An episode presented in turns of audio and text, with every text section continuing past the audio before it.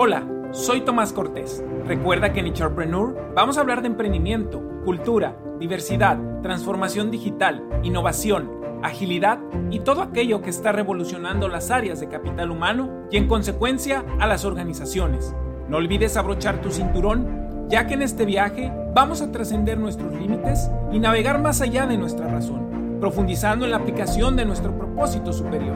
Esperamos que este episodio te ayude para seguir generando grandes ideas y bienestar para todos los que te rodean. ¡Arrancamos!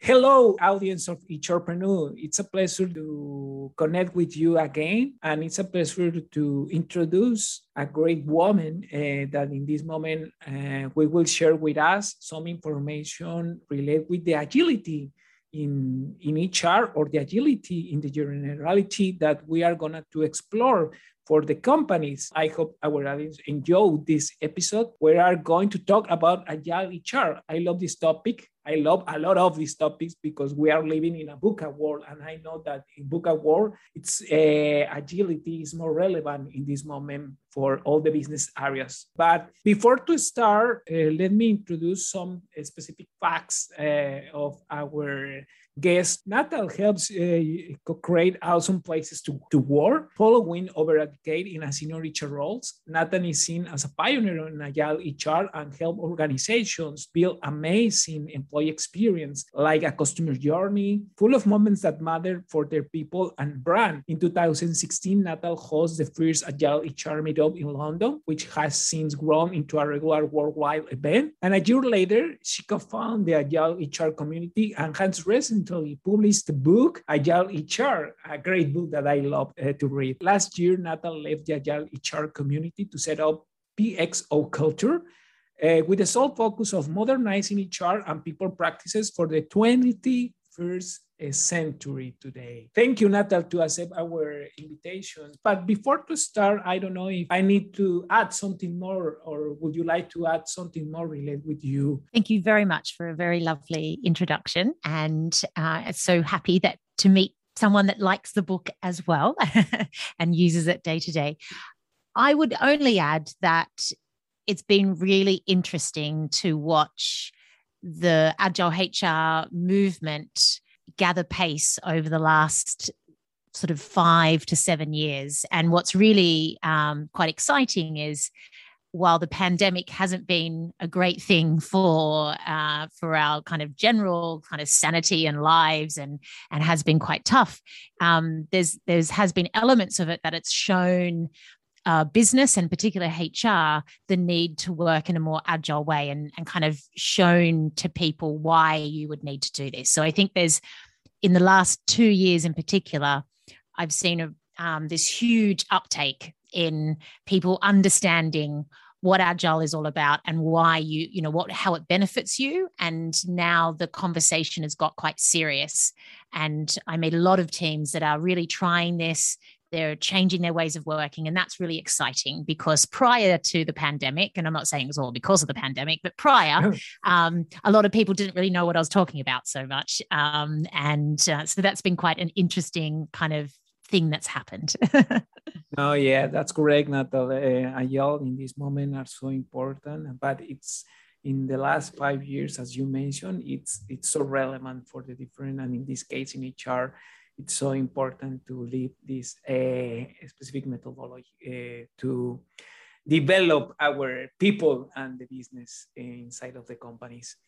Uh, okay, Natal. Well, I'm going to start to ask some specific questions. If Agile was born in the early 90s, why is the relevant nowadays for HR and other business areas? Yeah, so what took so long, do you mean? Uh, well, it's quite um, so yes definitely agile itself has been around for about 20 years and so the agile manifesto actually was written in 2001 so and that reflected already people from software development and tech areas already experimenting with new ways of working. I think the one of the big things is that that kind of way of working and that mindset did sit more within tech uh, to begin with.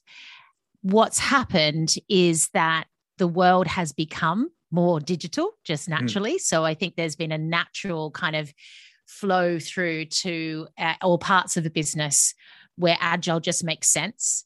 But I think that other industries and other parts of just the same organization also now realize that we live in a world of uncertainty, disruption, complexity. So, yeah. all the reasons why tech teams started to look at new ways of working are now all the reasons why we have to in other parts of the business as well. So we've now got all we've all got a very similar problem to solve, which is how do you, you know, deliver value at speed?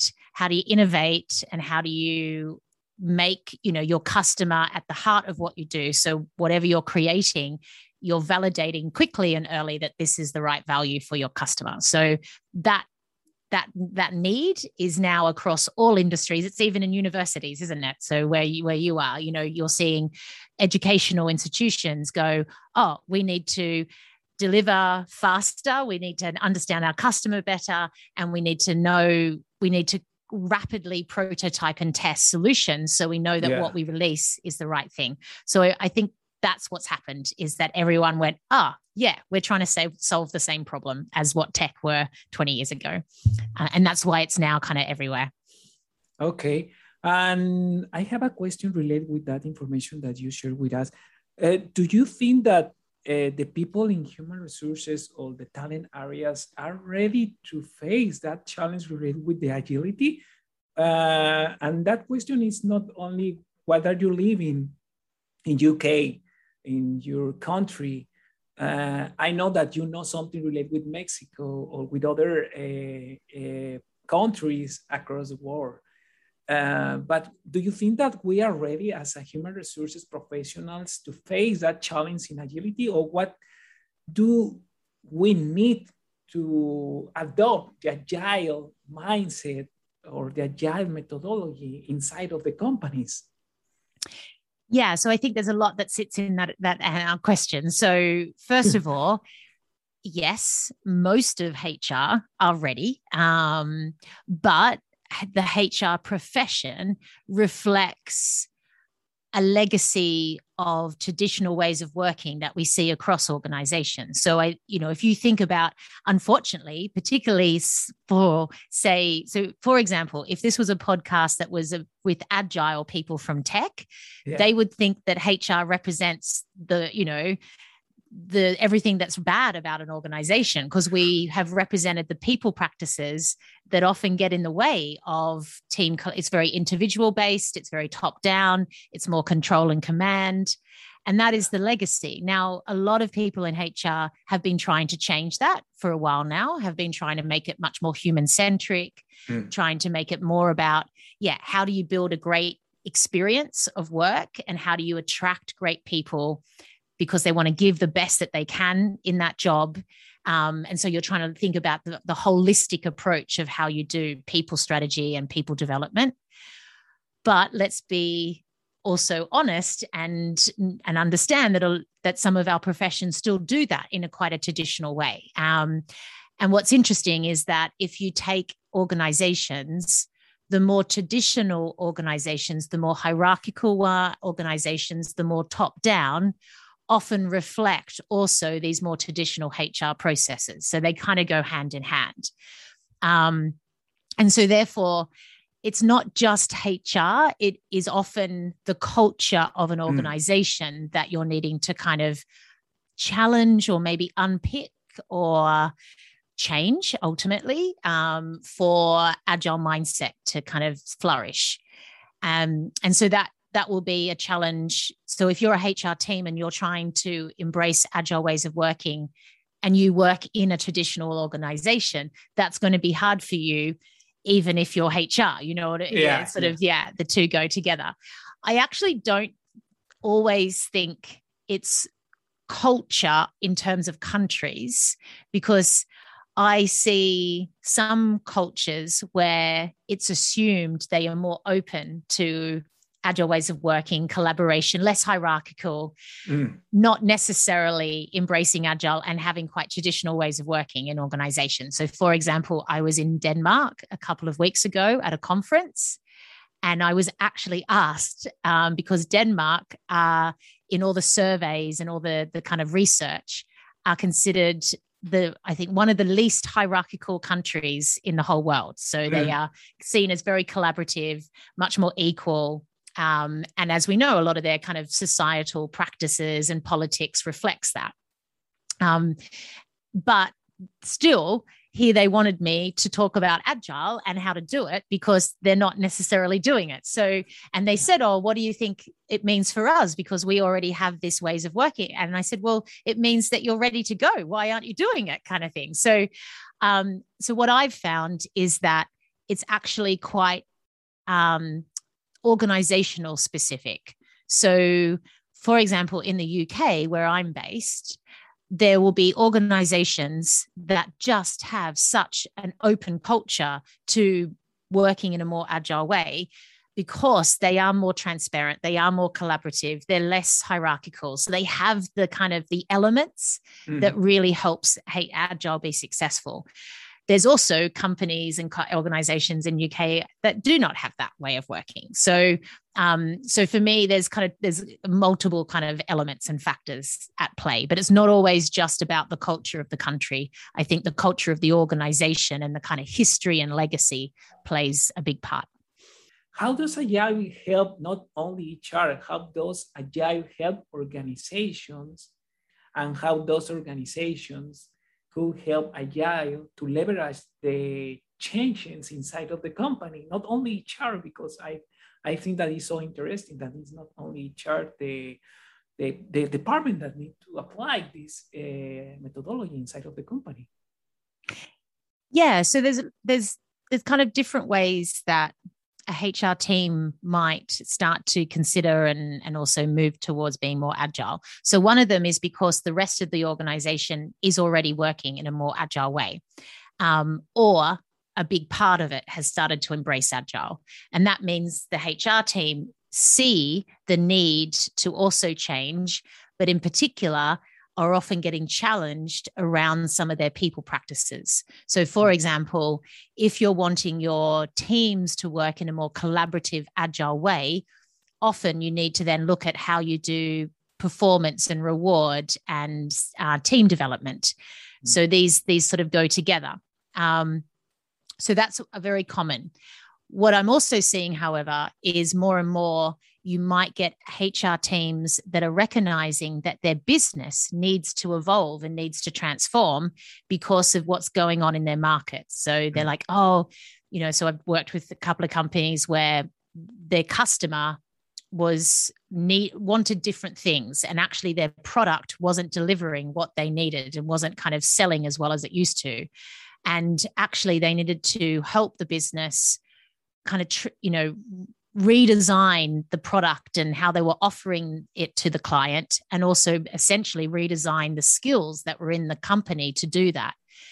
And they recognized that they needed to be more agile to be able to achieve that outcome and therefore they had to help the business become more agile. Um, another one was it was a hr team that recognized that their leaders and their, their kind of up and coming talent needed to be more agile because mm-hmm. and and then they went, oh, well, if we're going to develop them to be more agile, we need to be agile ourselves. And so it goes hand in hand. So I think you're now seeing multiple ways of how HR teams are realizing the need to, to be agile. Um, but for HR themselves, agile can help them find some answers to some key problems that we face as a profession. So it's not just that we play an important role in enabling wider business agility because we do. Um, actually to transform your whole organization you need hr to be part of that. Yeah. But it also helps us as a profession and as a team in the organization actually be better at what we do. So it, it and so there's some key challenges we always talk about in hr which is we need to be more modern we need to be more digital we need to be more human centric yeah we need to better show or articulate how we deliver value and how we measure the impact of what we do. So we need to be more data driven. We need to be more, be more evidence based. We need to better prioritize. Yeah. Um, because we always have these huge, complex, massive wish lists of all these things that we try and do, where we need to be very tangible, we need to be very practical, um, and we need to deliver what we do faster and in a more multi skilled way. And so all those problems actually agile is what can help you solve those problems and so that's why it actually helps hr teams directly it's not just about the role that we play in um, helping wider business agility happen okay and something that comes out to my mind is when we relate with that you are sharing when we talk about agile most people want to implement some methodologies like Scrum, firstly, but what steps would you recommend achieving a successful agile implementation? And in this case, the second is what do the people need to adopt the agile mindset inside of the organization? Because we always, as you mentioned in your book, that in this onion, uh, we explore methodologies in the first time and then forgot our mindset or our intrinsic uh, insights uh, uh, as a human beings. What do you yeah. think about that? Yeah, look, it's a, it's a it's actually a hard one because it's like the chicken and egg, uh, where you need mindset to help the methodologies be successful, but also the only way to change mindset is to get people to to start working in a more agile way and give it a go you know and test it out and and have that experience to then learn from. So i think you can't always you got to do them together as much as possible. So i i see some organizations and they spend a lot of time at the start of a transformation exploring mindset you know and helping you know and doing these all these learning sessions about what does the agile mindset mean. And they are good De- don't get me wrong they definitely are needed. But if you don't activate people quite quickly and get them actually trying out new ways of working then it doesn't go anywhere. Um, and actually quite quickly they'll they'll stall and they'll they'll kind of um, kind of bump into barriers because act, only by trying out certain ways of working do you realize what needs to change um, about the old ways of working. However, in saying that, I would say that it you should treat it you should you should start you know start small. So either it's a you know it's a it's a team or it's a one problem to solve or it's a one department and then and then you commit to a sort of a set period of time that you call ultimately an agile experiment you say okay for 3 months we're going to try working in this way and actually you need to be fairly disciplined at really sticking to that first method that you choose so it could be scrum for example or mm. it could be you know kanban and a few other rituals or something like that but you yeah. sh- you need to say we're going to commit to that for a set period of time. And at the end of that time we'll then you know assess did it work? Just like you would in agile you know so yeah. did this work? What what worked well? What didn't? Now if we're going to change the methodology or if we're going to keep doing this what would we improve and how would we, we do it better? Because the the one problem i do find is that when people start using some of these methodologies they they quickly change them and oh well that doesn't work for us. We're going to try that.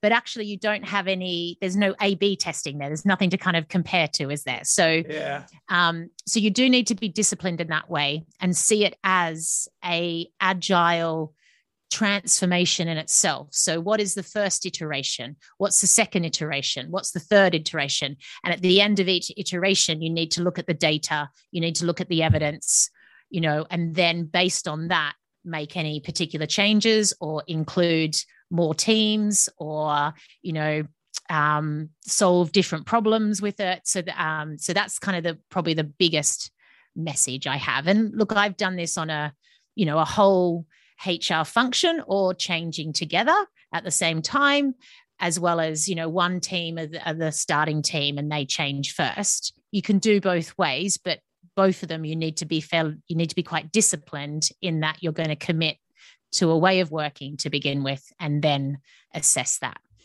Okay. The scientific- and, and through that experience, and, and what's essential, I suppose, just to add to that, is that you need to bring out the elements of agile. So you need to have a regular cadence in that experiment. So you need to be regularly reviewing the work that you do with your customers or with with or at least with each other mm-hmm. and you mm-hmm. also need to be reviewing how you work through your retrospectives and then right. you need to show how you take some of those you know improvements in and you really need to do that on a regular basis ideally every couple of weeks or every month because that rhythm shows people the commitment to how you're now doing this. They know that you're serious. Oh no, we're going to actually do this every month. Yeah. Um, they're actually going to listen to the feedback that I give. Oh, and actually, it's really transparent. Oh, okay. Oh, and actually, I'm now expected to be part of this and, and deliver work and be involved. And so I, I think you've got to demonstrate to them the the commitment that you have to making this work as well. So yeah. Yeah, yeah, and that's that. It's so definitely the delivering value. It's it's the strategy that we need to used to apply that kind of uh, methodologies. That's correct. And but uh, what kind of constraints do you see which delay the agile spread inside the companies related with that we are gonna talking about? There can be all kinds, um, but I would say that, and we haven't really touched on this, but so there's no use bringing in agile unless you know the problem you're trying to solve. So there needs to always be a clear why you're embracing agile. You don't just embrace agile mm. um, because agile needs to be helping you achieve something. Um, and what I do see with some organizations is they talk a lot about, oh, well, we, we're going to be agile or we're going to, we need more business agility. But why? Why are you doing it? And, and only by defining the why can you actually be clear then on the types of methods that you're wanting to embrace because as you said there is actually a few diff, you know a few different methods that people can use. There's some yeah. core elements that sit at the heart. But at the team level you know you could be using scrum you could be using more of a kanban approach. There there is different choices. And and actually those choices in what tools you use become more obvious or uh, clear when you know what you're trying to achieve through going agile. Um, so for me, that would be the biggest blocker is that a lot of people get into doing agile just because they they think they should almost you know and now oh yeah it's a new big thing or oh yeah no we're in a disrupted world we're in a VUCA world. And so when you're VUCA you've got to you've got to go agile. Yeah but why? What are you trying to achieve with it? So and and for you know for some companies that's going to be that you know, if you take car, the car companies, for example. Yeah. So the car market totally disrupted, isn't it? So you've now got Tesla and others leading this way of a whole new way of how you design a car. Yeah. It's not even really a car anymore, it's a computer and it's fully electric. It's a, got a whole new way of how you design and deliver a product.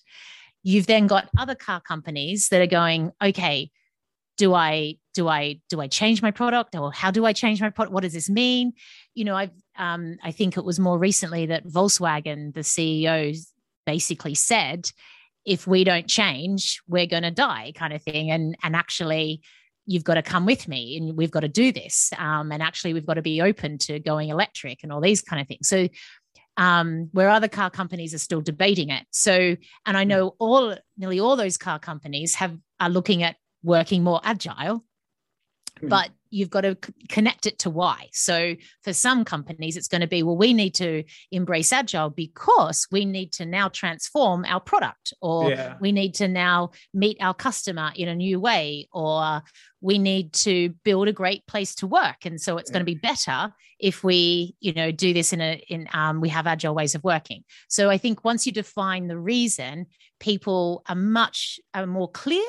And actually, you don't have to talk about agile itself. You talk about what you're trying to achieve and how you're going to try how you're going to achieve it and for me that's a much better way of doing it because people get a bit kind of confused about the word agile and you know is it scrum is it this yeah. no what are you trying to achieve and if you focus on the problem you're solving actually people get really behind it and it becomes more about your strategy and less about just the ways of working yeah so. yeah yeah because sometimes i i have seen that some companies they have good methods to attend some specific situations related with agility, but sometimes they, they saw, oh, come on, they are adopting Agile or Volkswagen or another company, but they didn't know that they need to change maybe the business model or the product, as you mentioned, the why, but they didn't test what is happening in the right time with the methods that they have in that moment. What do you think exactly?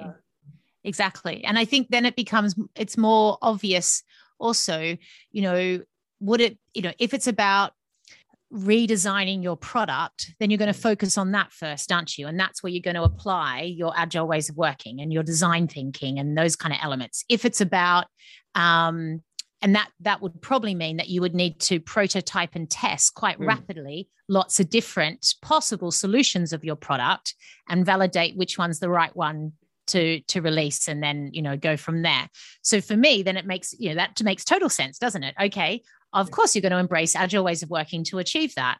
Um, if it's about i don't know delivering a more better customer service experience then you'll probably use a few different tools um, and you apply them in a different way. So that's also i think where it gets easier to understand how to use agile if you're also clear on the problem you're trying to solve. What will be your recommendation related how to foster in the agile the agile uh, lifestyle in our personal life to live inside of the organizations? So the, well there's a couple of things. One is that things that they can try is personal kanban.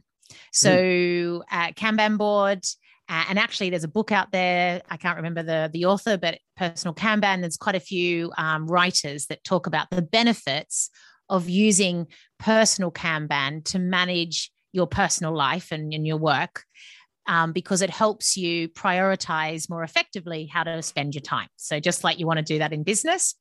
So, Kanban, of course, you have ultimately you have your your backlog, you have your to do, your doing done, and you might even have an ice box and the ice box is for all the stuff that comes up that you think you should do and you just dump it in in that column and then go and review it now and then so if you think about personal kanban i i think it's great because I don't know about you, but I'm someone that every day I'm thinking of all these things I need to do. Oh, I need to, I need to read this book. Oh, I need to speak to this person. Oh, I really need to go and take the dog to the vet. You know, like it's just this crazy mix of all this stuff. Plus, there's all this work that I actually need to do for my for my company and for my clients. Yeah. So actually personal can and there's no way i'm going to do all of that like it's just it's but it's in my head so personal kanban helps you get it out of your head and onto you know, a board or a piece of paper, depending on what you like. Yeah. And then you're going to take time to go, okay, out of this list of all these things, what is the most important thing for me to do in the next hour? You know, and what, what can I actually do today? What am I going to get done? Well, I'm probably not going to read that new book, but maybe I can buy it, you know, and, yeah. um, but, oh, okay, actually for work i'm only going to get this and this done i have to just be realistic on where i spend my time today and it gets you better at understanding the work in progress and how much you can actually achieve each day.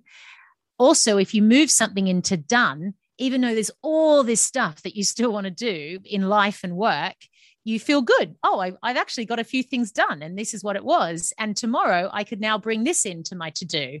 Um, so it's actually a really nice format to bring into your personal life to kind of get into that mindset of prioritization what's the most important thing to work on what's the most valuable thing you know limiting my work in progress being realistic and tangible. So i find that one of the best things to do actually for a personal kind of approach.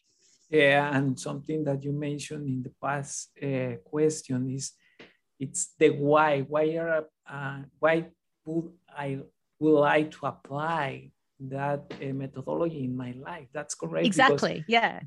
Because yeah, no, it's a really good point, isn't it? So, you know, why do how do I want to foster agile ways of working in my personal life? Well, why? See, what's the problem you're trying to solve? Oh, well, I'm really over overworked. Okay, let's apply it. You know, or oh no, actually, I want to be more uh, human centric in how I I I live. Okay, well, why don't we use a few of our design thinking tools and a, a, few kind of empathy mapping kind of techniques to understand other people's experience or something. So every problem has a different kind of set of tools that you could use. Um, so I like I like that. That's a good good question to ask back to them. yeah, yeah, to connect with that value proposition that I am gonna offer or to give for the different stakeholders that are, are around me. That definitely, yeah. And actually, on that, some some people it's for they want to get more comfortable with um, essentially getting feedback on unfinished work and knowing how to fail a bit you know like because this idea in agile is is that it should be safe to fail. And if you think about some of the some of the companies that are going very well at the moment a lot of them have this process where they are happy to release a product get feedback on it before it's fully finished learn from that and then release it to the market at a, in a much better state you know. And if i think about um, SpaceX. You know, they were happy to explode a rocket in front of everyone because yeah. they learnt so much from that every time, and they were. Um, but that's that's what they said. Well, we weren't going to get it to this to space straight away. We needed to learn how could we land it back, you know, and in one piece. So this idea of publicly learning about failure and receiving feedback. That's another thing that people often need to develop and agile is very well suited to that. Um, so that could be another reason why someone might want to do that personally and there's different ways you can do that in a per- in your personal life as well. Yeah. Natal could you we, we almost finished the the questions related with the agility and then we are going to jump to some personal question but before to finish could you tell our audience in HRpreneur what has been the most challenging agile implementation? How did you deal with that? If you could share with us, not the name of the company or no, but some example related with that, because I know that there is a lot of examples maybe in, inside of your mind. so I would say, well, here I can get more specific for HR, and what I would say is that in in each agile transformation with HR teams, one of the biggest blockers to get over is how we've worked in very functional ways up until now. So, for example, HR teams tend to work in topic silos. So, one team or one person looks after reward, Another team looks after performance. Another team looks after learning. Another team looks after recruitment. And sometimes they're even single topic owners, aren't they? And however, once you start working agile, the whole one of the whole reasons is you want to work in a more multi-skilled way and you want to solve big complex problems together. And that means you need everyone involved and everyone part of that team. What becomes very interesting is that there is a that takes a while to to get over because um, we also have a lot of business as usual work or operational work that we've we're already got on and we're already doing and people kind of have this pull back to their functional silos and mm. um, you know i see it i see it on of projects that i'm on at the moment you know um, because one area goes and makes a solution to a problem based on say reward but that hasn't joined up with the solution in but been created around performance or recruitment and they've got we've got to bring the two together all the time. Um, where agile is about well we should be in the room together solving this together and actually working as a team. But that proper kind of true multi-skilled collaboration is actually hard when you're starting from everyone you know owning their own topic um, mm. so that for me is one of the biggest uh, blockers to get over in in hr and there's lots of different ways you can do that um, one is building more like you know helping teams work in more multi-skilled ways by actually changing the structure mm. um, allowing um, you know, inviting multi-skilled teams to come together to solve problems in a project way, um, separating kind of operations from, say, the the kind of the what we call the sprint and the design work. Mm. Um, that can kind of help a bit as well, um, but also being very um, starting with your people strategy and your portfolio as a whole. So having transparency around all the work that goes across HR, you know, and where does everyone's capacity go? And if we've got all this business as usual on, what actually can we do on top of that, you know? And if it's only one project, we should only do that one project because that's all we can do. Um, and so mm. getting having much better conversations about what is actually real and practical and possible with the capacity and the amount of people we have in our team and the amount of work we have on. Um, because what happens is you start doing agile with HR teams and they go, oh, well, we're going to do this, this project together and we're going to work in an agile way. Great. But then you find out that only people can work on, I don't know, half a day on Thursday and that's it because they've got all this other work that they're doing that's yeah. considered business as usual or operations yeah. and they can't oh well we can't not do that okay so you've got to be really upfront about what can you commit to and how can you get that done and over time you can actually get teams to start managing that operations and business as usual, as well as the projects together. But you need oversight of all the work and it needs to be transparent and you, you need to be prioritizing what is the most important thing to work on across all of that. And that actually takes a, a bit of time. Um, that actually, um, you know, building that holistic view, having a better prioritization of the big chunks of work and then how that translates into kind of backlogs at team level that takes a bit of time for everyone to get used to. And I think you've also got to ultimately help that happen by restructuring your teams to be more these multi-skilled teams because if you stay too much in your silo topic areas mm. it's just too hard to come together and work in that way so oh. so that would be some of my learnings no thank you and do you think that in this case the human beings uh, our tendency to think in, in unstructured way, to think in silos? Do you think that is something that are inside of, of, of us? Yeah, I yes and no. I think that I think that we maybe haven't allowed.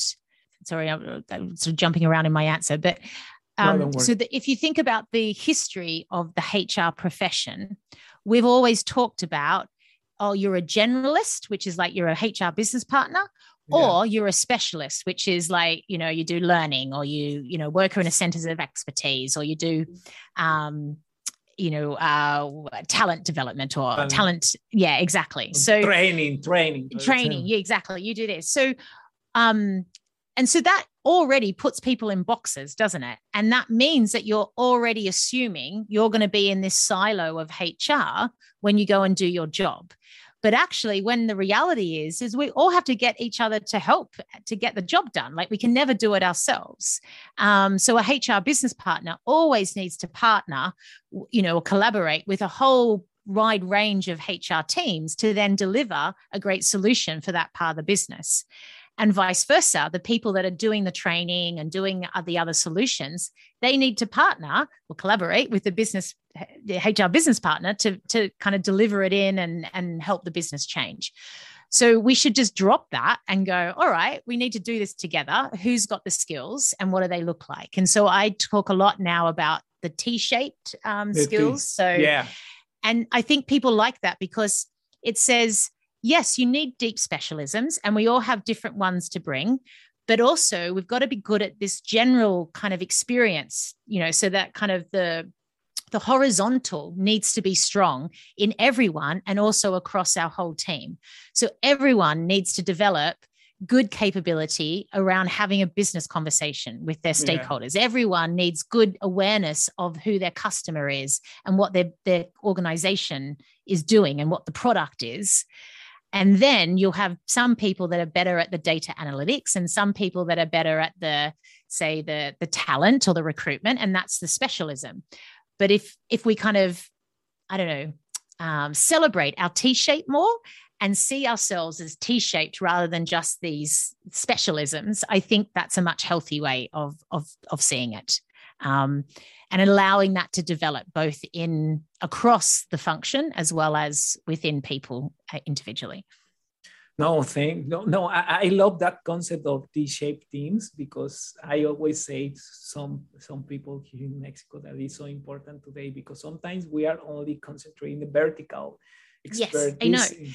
And and the hmm. vertical is important and we can we should always yeah. strengthen it and add to it but it, that's not the whole package isn't it the whole package is having and it's also about recognizing that that horizontal if you've worked in different types of industries or different business scenarios or different types of jobs that's really good because you bring more experience, you know, and it means you're more capable across different business problems. And that's what you want. So I think it's also trying to celebrate more of a breadth of experience that people bring. Um, and I even say, you know, even your side hustles. So if you run it, if you do a podcast, yeah, yeah, that you there's a lot of skills that you develop don't you? Tech yeah. skills marketing skills yeah you know. And so you bring that as part of your t-shape as well as someone that i don't know runs a meetup or does some community volunteering you know. So also i think it's about and this is where we think more about our whole self and what how we bring our whole self to work. Um, and that's for everyone not just hr professionals. Yeah yeah because the vision is different. Relate with something when i start my podcast. Yeah it's so different that today that at the beginning when i start and my abilities to connect with the different business actions business connections is so different that it's so so important. And i think that is the future of work the T-shaped teams that could leverage the new chains inside of the companies. Yeah, definitely, definitely. It's also what if we think about what employers or recruiters are trying to find they're trying to find t-shaped people now to bring into the organization you know it's all about skills it's all about capability now it's not about the the, the specific role you necessarily did in the last job um the last job that you had so yeah no, thank you, Natal. Well, we are going to jump to our some personal questions. I know we are running out of time. but, I told you we would.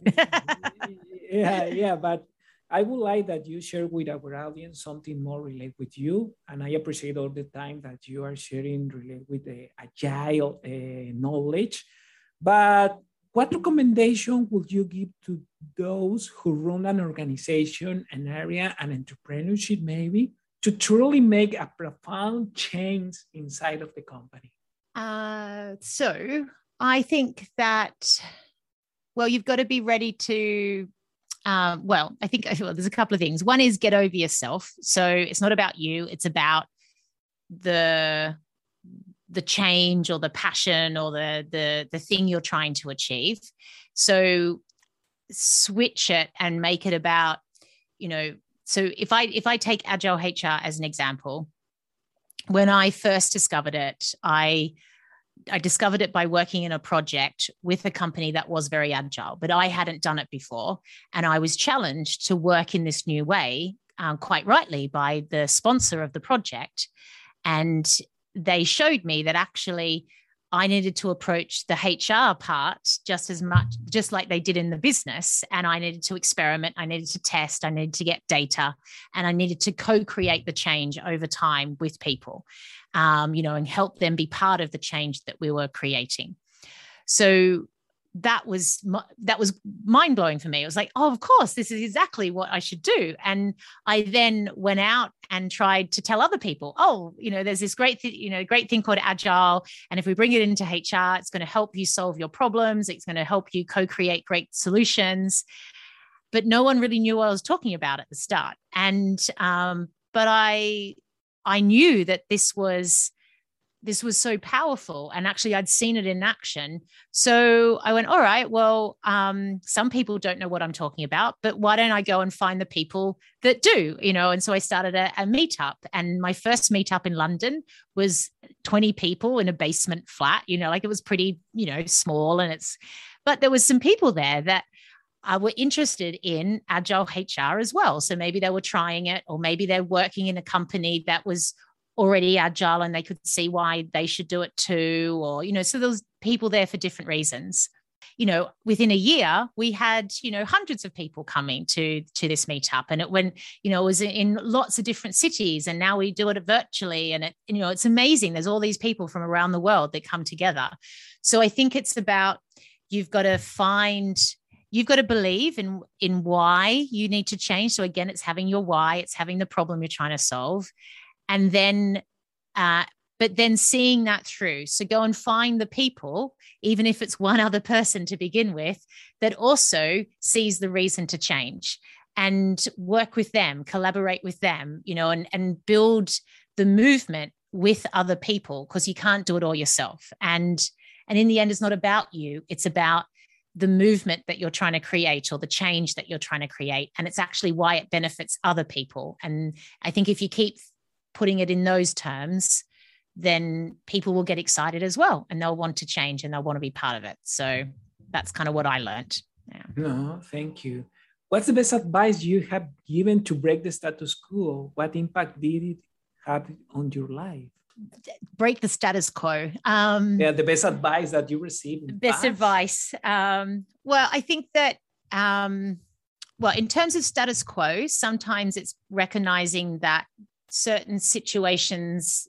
Uh, so there's something about recognizing when something doesn't work. So recognizing, for want of a better word, failure, or when when you're trying to make something work just because there's a target or you've committed to it you thought it was the right thing to begin with but now you've realized it's not you know so in my business life i've had certain jobs i've also um, been part of certain business collaborations or i've i've i've released a product that actually wasn't successful, you know, and mm. you've got to recognize it quickly and go, you know what, that didn't work. That I can either improve it, you know, quickly now, but you've got to be really upfront that it didn't, it's ha- it has failed. And so there's certain jobs that I've moved on from um, when I've recognized that and I've realized you don't stay because that's not the right job to do, or there may be certain collaborations that just for lots of different reasons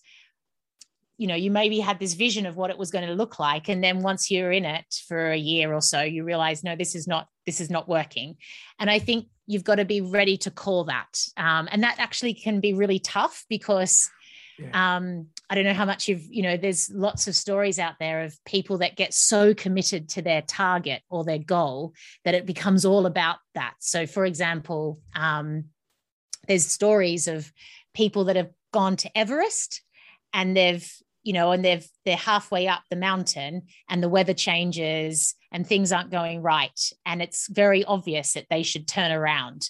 But they're so committed to their, you know, no, I must do this. And they keep going on and, and they die, you know, and yeah. and so there's lots of um, studies to go, why did these people keep going when it was really, really clear that they could they would most likely die if they did? And it's because we become so obsessed with this goal that we've created for ourselves. Um, and actually, sometimes you've got to let go of that. You've got to go, act, you know, we're not going to hit this goal. And there's different reasons why. You definitely need to give it your best shot.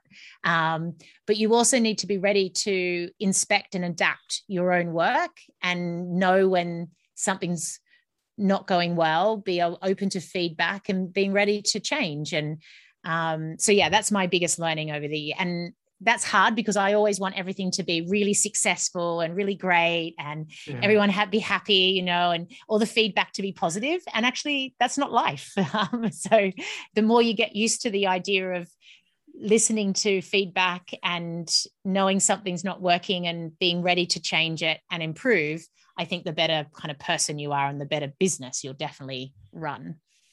Yeah, thank you, Natal. That's so. Uh resonate inside of me. Uh, and the last, what do you think is your mission to grow startups and organizations through a talent strategy, and in this case, agile? What do you think is your your mission? My mission. Um, yeah. Well, my mission is well. There's a couple of elements to my mission. One is to make uh, people well, so I used to joke that one reason I do Agile HR is that people like me at barbecues. So, because when you introduce yourself at a barbecue or a kind of party and you say you do HR, some people go, Oh, oh, oh, you're, you're one of them, are you? You know, people, there's a negativity, isn't there, connected to the profession. So, I would like to make people like people from HR. Um, okay. So that's my mission. And by to do that means that HR need to be seen as you know human centric we need to be seen as there for the people we need to be advocates for the people but also an essential part of the business so if i think of some of the big challenges we face in the world like climate change um, mm. or you know diversity equity and inclusion hr plays such a key role in helping the business achieve those outcomes and mm. the more that we can do that and the more we we help the business evolve for the better of people, then that's a better world, isn't it? And so um, I so I, I do think that through making HR better, I can help the world be a bit better. And that's a nice mission to have. Thank you. Thank you for all the information and that you share with us, personal and your knowledge. I appreciate the time you shared with us. I don't know if you could share with our audience where they could contact you by what different uh, social networking or what different channels could they contact you to stay in, in touch with you they can always contact me on LinkedIn. So, and I think I'm the only Natal Dank um, that exists, uh, though the, like it's a it's a unique combination of names. So I think I'm the only Natal Dank on LinkedIn. Look me up uh, connect with me. Really happy to always have a chat. And then, of course, they can come to pxoculture.com. Uh, we do loads of meetups and we do lots of, uh, which a lot of them are free. And we do, we have lots of resources. I do videos, as some people would know. So please come to the website, and that's another great way to to access the resources, but also to get in touch. No, thank you, Natal. I appreciate your time, and I hope to be in a new adventures of HRpreneur because we are would like we would like that you share more knowledge related with agile, with culture, with HR topics. Thank you, Natal. I appreciate your time. I keep in touch, and I hope all our audience enjoy this episode. Thank you.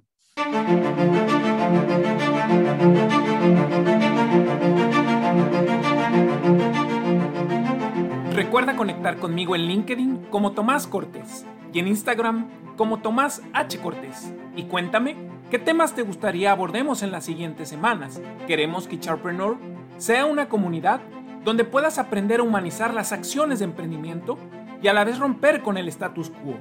Ayúdanos a cumplir este propósito y, para poder llegar a más personas, invita a tus amigos para que nos escuchen y nos sigan. Y sobre todo, no olvides dejarnos una reseña desde cualquier plataforma donde nos estés siguiendo para que continuemos creciendo como comunidad.